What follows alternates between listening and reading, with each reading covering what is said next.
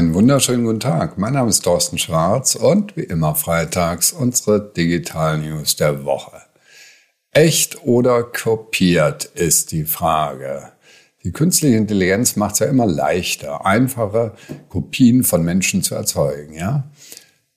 Aber ganz ehrlich, viel weiter als 1966 sind wir auch nicht. Warum das so ist, werde ich am Ende verraten. Telefonica plant zunächst einmal Hologramme, Deepfakes werden besser. WhatsApp hat Avatare. Wobo hat auch Avatare.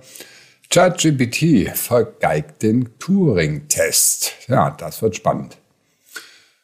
Telefonica plant Hologramme. 2026 soll es so weit sein, dann gibt es Hologrammtelefonie. Dahinter steckt ein Projekt, da sind alle zusammen, Telekom, Vodafone, O2, Orange und der Spezialist für diese Holographie, nämlich Matsuko. Und die entwickeln gemeinsam einen netzübergreifenden Standard. Das heißt, ich kann über die Netze hinweg überall mit meinem Avatar telefonieren, beziehungsweise mit dem digitalen Abbild meiner Eltern, meiner Kinder, wem auch immer oder meiner Freunde. 20 Megabit pro Sekunde braucht man dafür, aber das ist ja heutzutage kein Problem mehr. Und es ist super geeignet für virtuelle Meetings. So, was heißt das für Unternehmen? Naja, nichts Neues. Das Metaverse ist am Kommen und das haben wir ja schon gemerkt. Das Metaverse spielt im B2B, wenig, B2C weniger eine Rolle, aber im B2B ganz entscheidend und da wird sich einiges ändern, dass wir in virtuellen Meetings zusammensitzen und dann allerdings nicht wissen, ist er echt oder ist er nicht echt. Denn die Frage ist natürlich, wollen wir das, wenn wir uns da in der Nase popeln, dass das jemand sieht? Und andererseits der Reiz an echten Meetings ist natürlich genau das, dass man also Menschen beobachtet, wie es eben menschelt. Deepfakes werden immer besser. Die Alibaba Group hat ein Programm vorgestellt, Animate Anyone. Und das Besondere daran, es geht ganz, ganz einfach, detailgetreue Videos herzustellen, also aus Fotos. Ähm, geringere Halluzinationen, das heißt bei der Bewegung irgendwelche Dinge, wo man merkt, na komm, das ist doch nicht echt. Das heißt, die generierten Videos sind kaum noch von echten zu unterscheiden.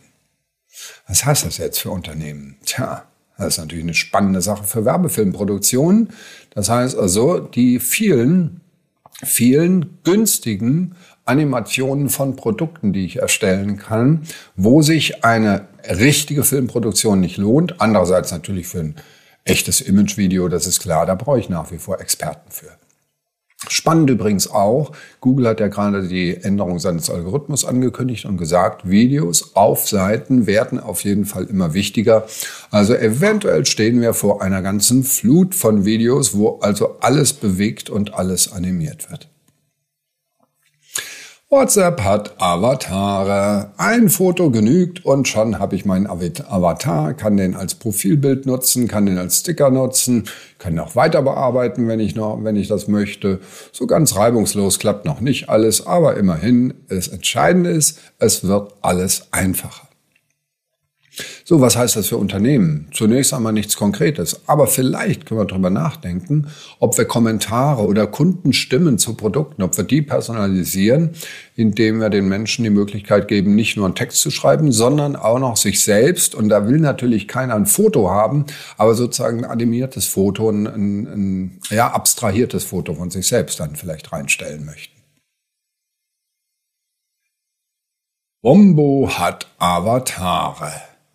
Die KI-Kunst-App Dream bei Wombo hat jetzt ein neues Produkt und das heißt Wombo Me. Da kann ich ein Selfie hochladen, ein einziges reicht und dann werde ich als prominente Filmfigur, als Superheld oder was auch immer ausgegeben. Basis ist gratis, ich kann aber auch drei Euro bezahlen oder auch acht Euro.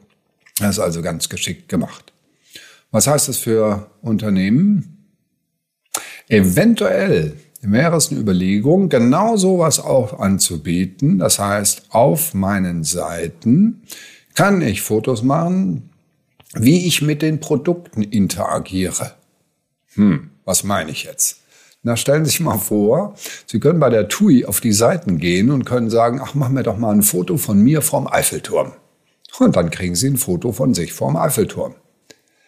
Sowas ist technisch möglich und kann von Unternehmen äh, genutzt werden, zumindest mal für eine Pressemeldung. Und ich bin gespannt, wann das erste Unternehmen mit dieser Pressemeldung kommt. Wir werden auf jeden Fall hier berichten. ChatGPT vergeigt den Turing-Test. Ja, wissen Sie, was das ist? Äh, der Mathematiker und Computer Science-Forscher Alan Turing aus Großbritannien, der übrigens 1954 schon gestorben ist, also ist echt eine Weile her, der hat den sogenannten Turing-Test entwickelt. Das heißt, den Turing-Test besteht ein Computer, wenn er über 50 Prozent der Nutzer vorgaukelt, er sei gar kein Computer, sondern ein Mensch. Also die merken das nicht. Und jetzt hat daraufhin der Josef Weizenbaum, der deutsche Josef Weizenbaum, ein Programm entwickelt, das war 1966, das hieß ELISA. Und das war so eine Art erster Chatbot. Da konnte man mit einem Computer reden und der Computer hat Antworten gegeben. Also im Prinzip nichts anderes als ChatGPT. Jetzt haben und ach so, dazu noch muss man sagen, Eliza hat den Turing-Test nicht bestanden, weil es eben unter 50 Prozent äh, der Menschen waren, die äh, nicht gemerkt haben, dass dahinter ein Computer steckt. So, Benjamin Bergen und Cameron Jones von der University of California haben gesagt, das untersuchen wir jetzt mal ein bisschen genauer, haben also ChatGPT 3.5 getestet gegen Eliza und Eliza ist auf 27 Prozent der Menschen gekommen, die es nicht gemerkt haben. Und ChatGPT, da war es nur ein Viertel der Menschen, die nicht gemerkt haben, dass sie hier mit dem Computer reden. Also die meisten haben es gemerkt.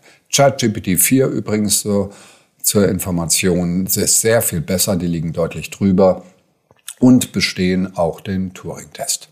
So, was heißt das jetzt für Unternehmen?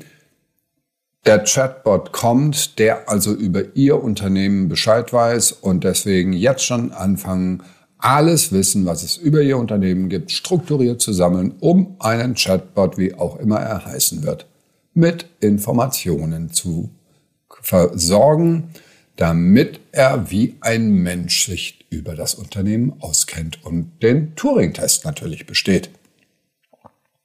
Das waren sie schon wieder. Unsere Digital News der Woche, alle Details natürlich und die kompletten Artikel zum Anklicken, wie immer per E-Mail auf tschwarz.de und schönes Wochenende. Bleiben Sie gesund.